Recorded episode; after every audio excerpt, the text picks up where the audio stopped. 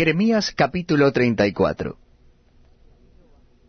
Palabra de Jehová que vino a Jeremías cuando Nabucodonosor, rey de Babilonia, y todo su ejército, y todos los reinos de la tierra bajo el señorío de su mano, y todos los pueblos, peleaban contra Jerusalén y contra todas sus ciudades, la cual dijo, Así ha dicho Jehová Dios de Israel, Ve y habla a Sedequías, rey de Judá, y dile, Así ha dicho Jehová, He aquí yo entregaré esta ciudad al rey de Babilonia y la quemaré con fuego.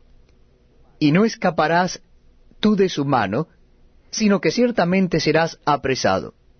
Y en su mano serás entregado, y tus ojos verán los ojos del rey de Babilonia. Y te hablará boca a boca, y en Babilonia entrarás. Con todo eso, oye palabra de Jehová, Sedequías, rey de Judá.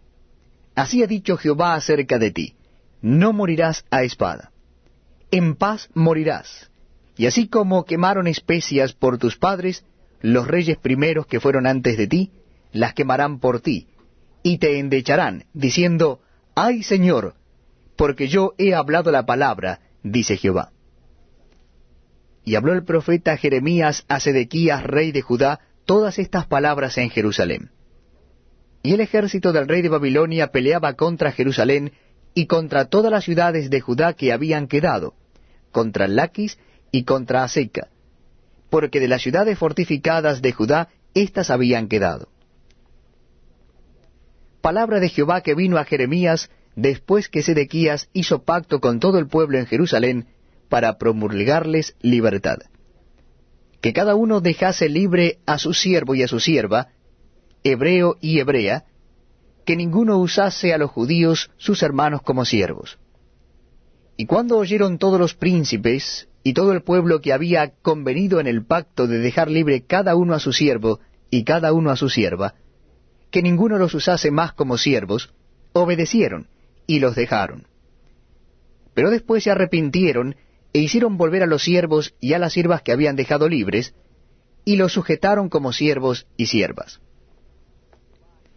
Vino pues palabra de Jehová a Jeremías diciendo, Así dice Jehová, Dios de Israel, Yo hice pacto con vuestros padres el día que los saqué de tierra de Egipto, de casa de servidumbre, diciendo, Al cabo de siete años dejará cada uno a su hermano hebreo que le fuere vendido. Le servirá seis años, y lo enviará libre.